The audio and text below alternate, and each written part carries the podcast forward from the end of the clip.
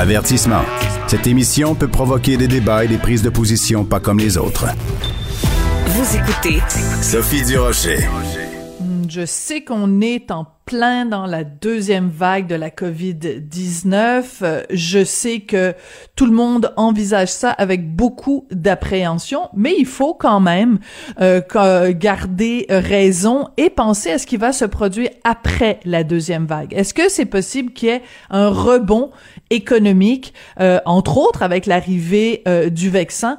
En tout cas, c'est une euh, des un des scénarios possibles envisagés par Frédéric Laurent. Il est professeur en économie à l'Université du Québec à Trois-Rivières et euh, lors d'une conférence récente, il a dit ben l'économie risque de prendre, reprendre très fortement lors de la fin de la deuxième vague. On va lui parler tout de suite. Frédéric Laurent, bonjour.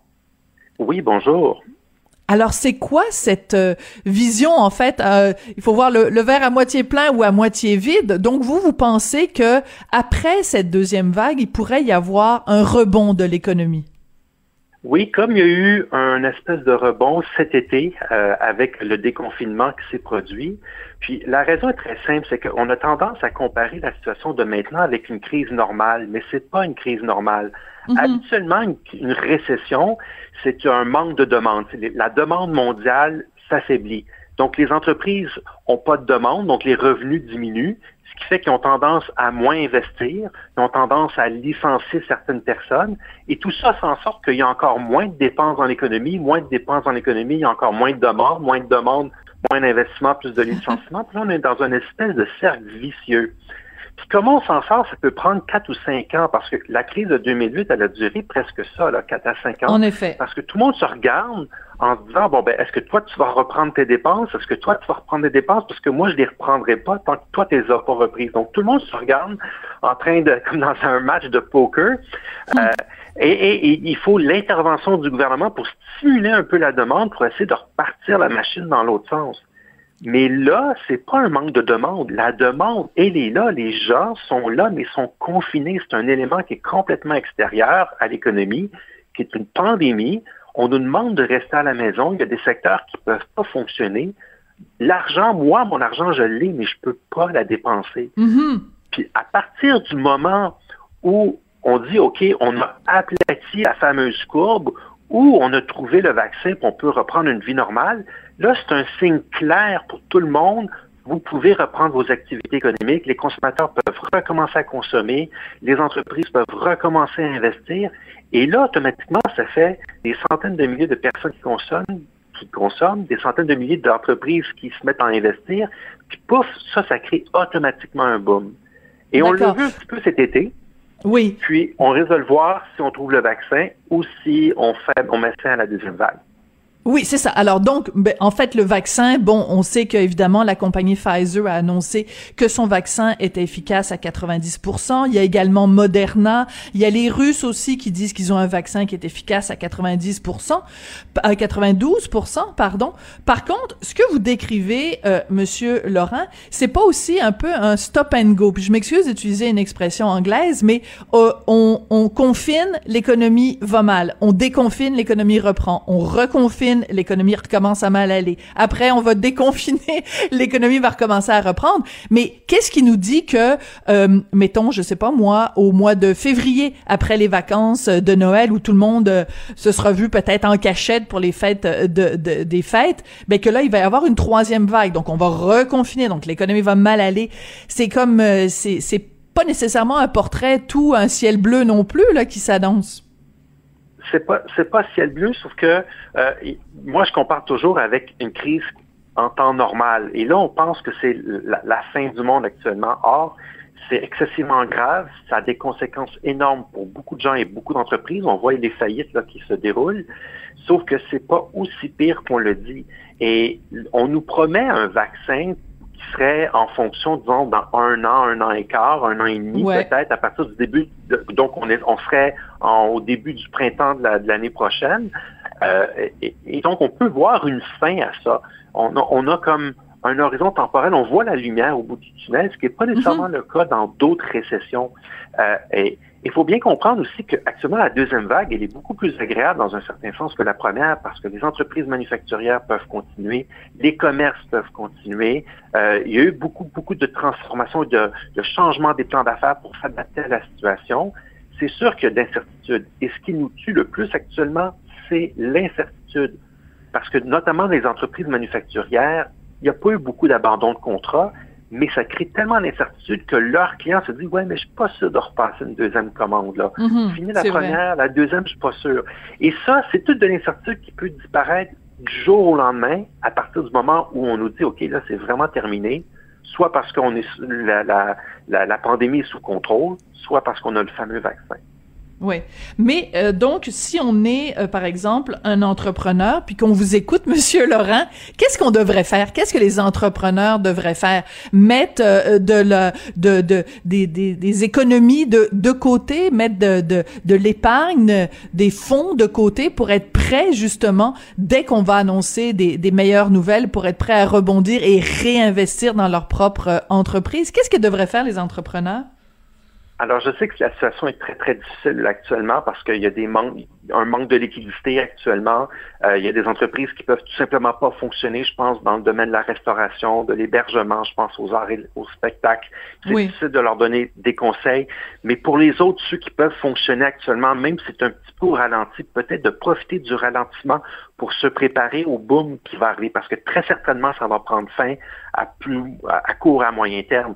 Et là, moi, ce que je peux vous dire, c'est que les pénuries de main-d'œuvre, c'est pas terminé, ça fait juste commencer et on ah, en a oui. 10 ou 15 ans. Et on, le voit maintenant, là, les pénuries.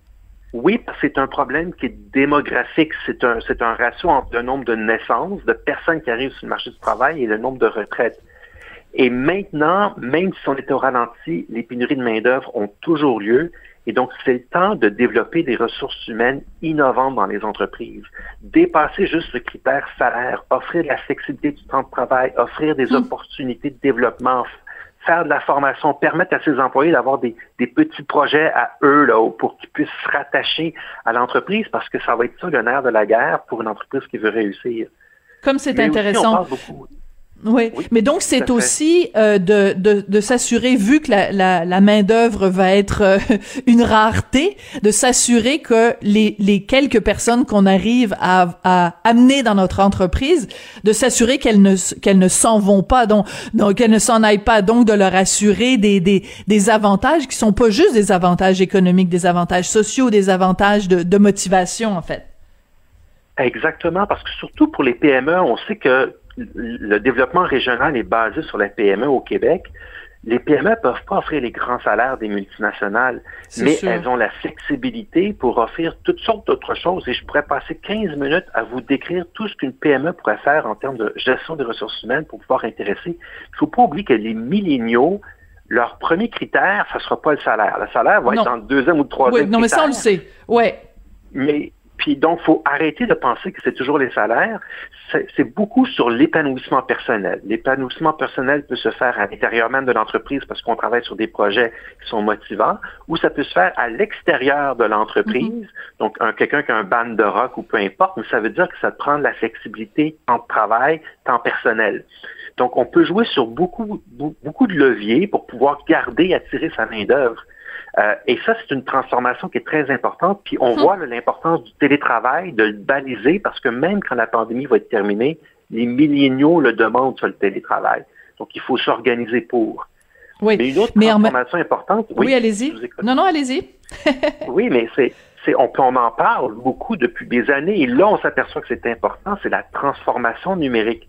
La transformation numérique, c'est d'abord d'avoir un site web, d'avoir un site web transactionnel. Les gens qui ont, eu un site web transactionnel pendant la première vague, ils étaient très contents de l'avoir. On pouvait commander mhm. en ligne. Oui, ils ont réussi à se sortir la tête de l'eau. Oui. Oui, tout à fait. C'est aussi toute l'industrie 4.0, l'automatisation, les logiciels manufacturiers, tout ça. C'est le temps de prendre le virage maintenant parce que non seulement c'est en lien avec la pandémie, mais même après la pandémie, on a besoin de ça parce que c'est une tendance lourde qu'on a actuellement. Donc, en fait, ce que vous dites, c'est un petit peu euh, aussi la, la, théorie de Darwin, la, théorie de la, la survie de l'espèce. Ceux qui vont s'adapter et ceux qui vont survivre, ceux qui vont survivre, ce sont ceux qui se sont le mieux adaptés. Donc, oui, c'est une crise qu'on vit actuellement, mais on va s'en sortir. En plus, on a des échéanciers quand même à court, à moyen et à long terme. Donc, ceux qui seront mieux préparés vont ceux qui vont le mieux s'en sortir. Oui, tout à fait. C'est exactement ça. Puis il y a peut-être deux exceptions où là, même les meilleurs vont avoir la difficulté. C'est encore une fois les arts, culture, loisirs. très arts, culture, loisirs, événementiels. Puis tout ce qui est restauration, les bistrots, tout ça, parce que même les meilleurs peuvent pas opérer. C'est physiquement impossible parce que c'est fermé. Ou c'est difficile avec la distanciation sociale de deux mètres. Et pour ces secteurs-là, c'est sûr qu'ils ont beau se transformer, ils peuvent pas opérer physiquement. Et là, ça prend vraiment un plan d'aide qui est majeur.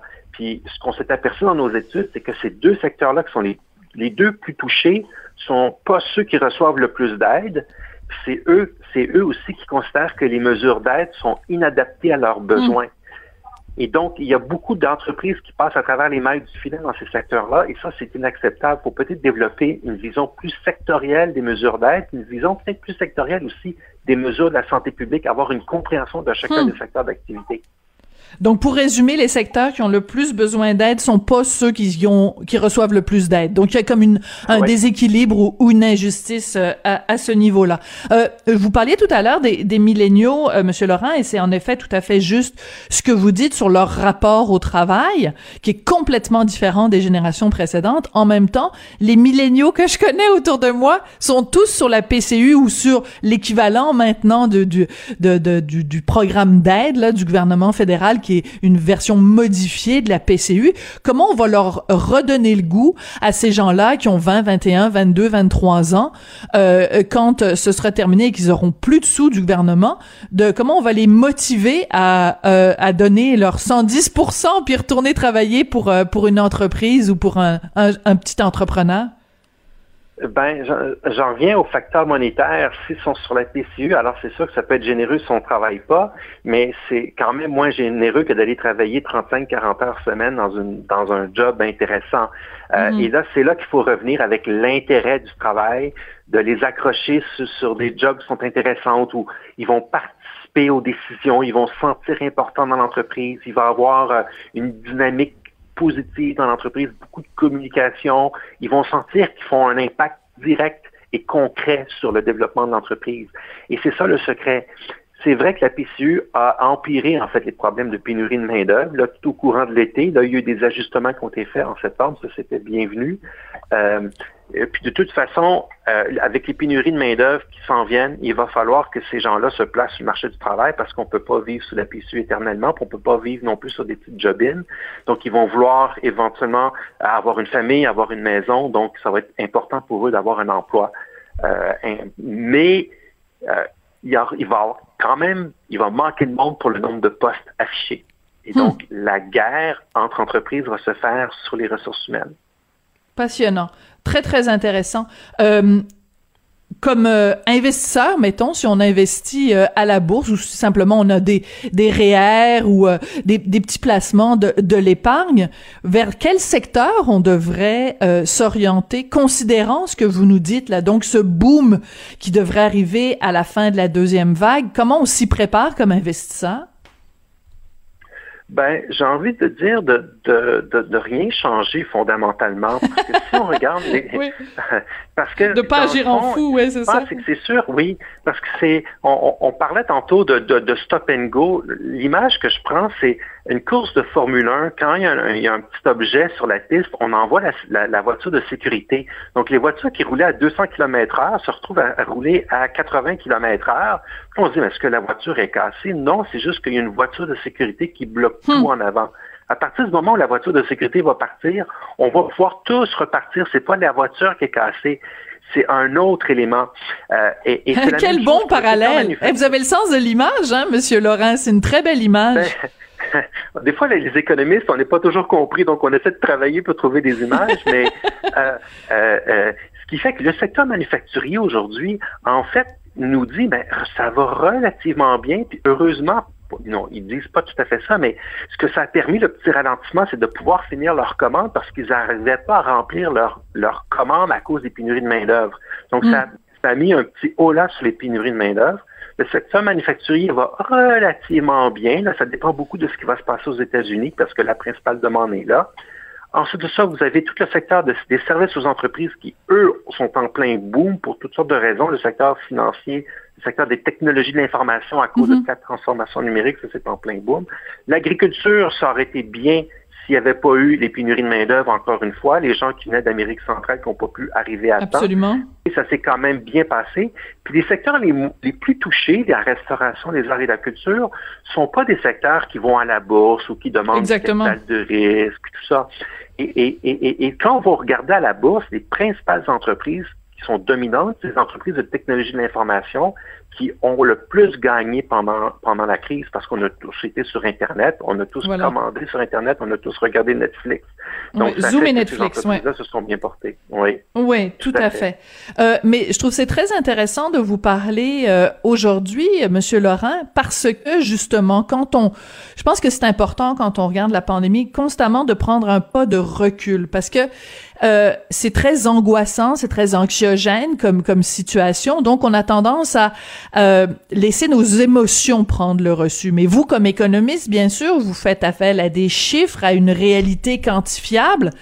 Et si on regarde les chiffres de façon plus froide, ben tout mène vers justement un rebond. Donc, ça permet quand même de garder une perspective plus optimiste que le pessimisme euh, ambiant. Là, on a l'impression qu'on entend juste parler de, de faillite. Tu sais, euh, le château fait faillite, plein d'autres compagnies font faillite. Mais vous, ce que vous nous dites, c'est ben la, la, la voiture de Formule 1, elle va reprendre après la courbe. Oui, tout à fait. Puis je suis pas le seul à penser ça parce que je regardais les prévisions des principales institutions bancaires au Canada, puis ils prévoient toute une, une, croissance entre 4 et 5% une croissance du PIB de 4 à 5% en 2021 pour le Québec. C'était toute croissance qu'on n'a pas vue depuis très longtemps. Alors c'est sûr qu'il y a un effet de rattrapage là-dedans, euh, mais c'est quand même quelque chose de super positif. Ils l'ont hmm. maintenu, ils le maintenaient en avril. Là, en septembre, à la veille de la deuxième vague, il le maintenait encore. Desjardins, en plein milieu de la deuxième vague, a maintenu cette prédiction-là. C'est tout à fait cohérent avec ce que je pense. Puis je suis délibérément très jovialiste parce que je sais ce que les anticipations négatives peuvent, peuvent faire, parce que c'est ça le principal problème d'une récession. C'est que les gens prennent peur pour des anticipations, même si dans la réalité, la situation n'est pas si grave que ça. Et c'est cette peur-là qui nous mène à une récession encore pire. Oui, parce qu'on s'empêche, ben vous nous l'avez très bien expliqué au début, c'était ça qui s'était produit en 2008 où les gens s'observaient les uns les autres en disant ben moi j'irai pas si toi tu y vas pas. Ben si on se comporte tous comme ça, en ne consommant pas, en ne en investissant pas, ben finalement on on on auto on auto génère de la une mauvaise situation financière, une mauvaise situation économique. Écoutez, ça a été une discussion vraiment passionnante, puis je suis très contente de pouvoir euh, euh, parler de choses un petit peu plus positives et réjouissantes parce que je vous avoue qu'à travailler tous les jours depuis le, le 12 mars, euh, de parler de pandémie constamment, c'est le fun de temps en temps de pouvoir euh, regarder tout ça avec un angle plus, plus positif et un petit peu d'espoir quand même pour les prochains mois. Merci beaucoup, Monsieur Laurent. Merci à vous. C'était passionnant. Frédéric Laurent, donc, est professeur en économie à l'Université du Québec à Trois-Rivières.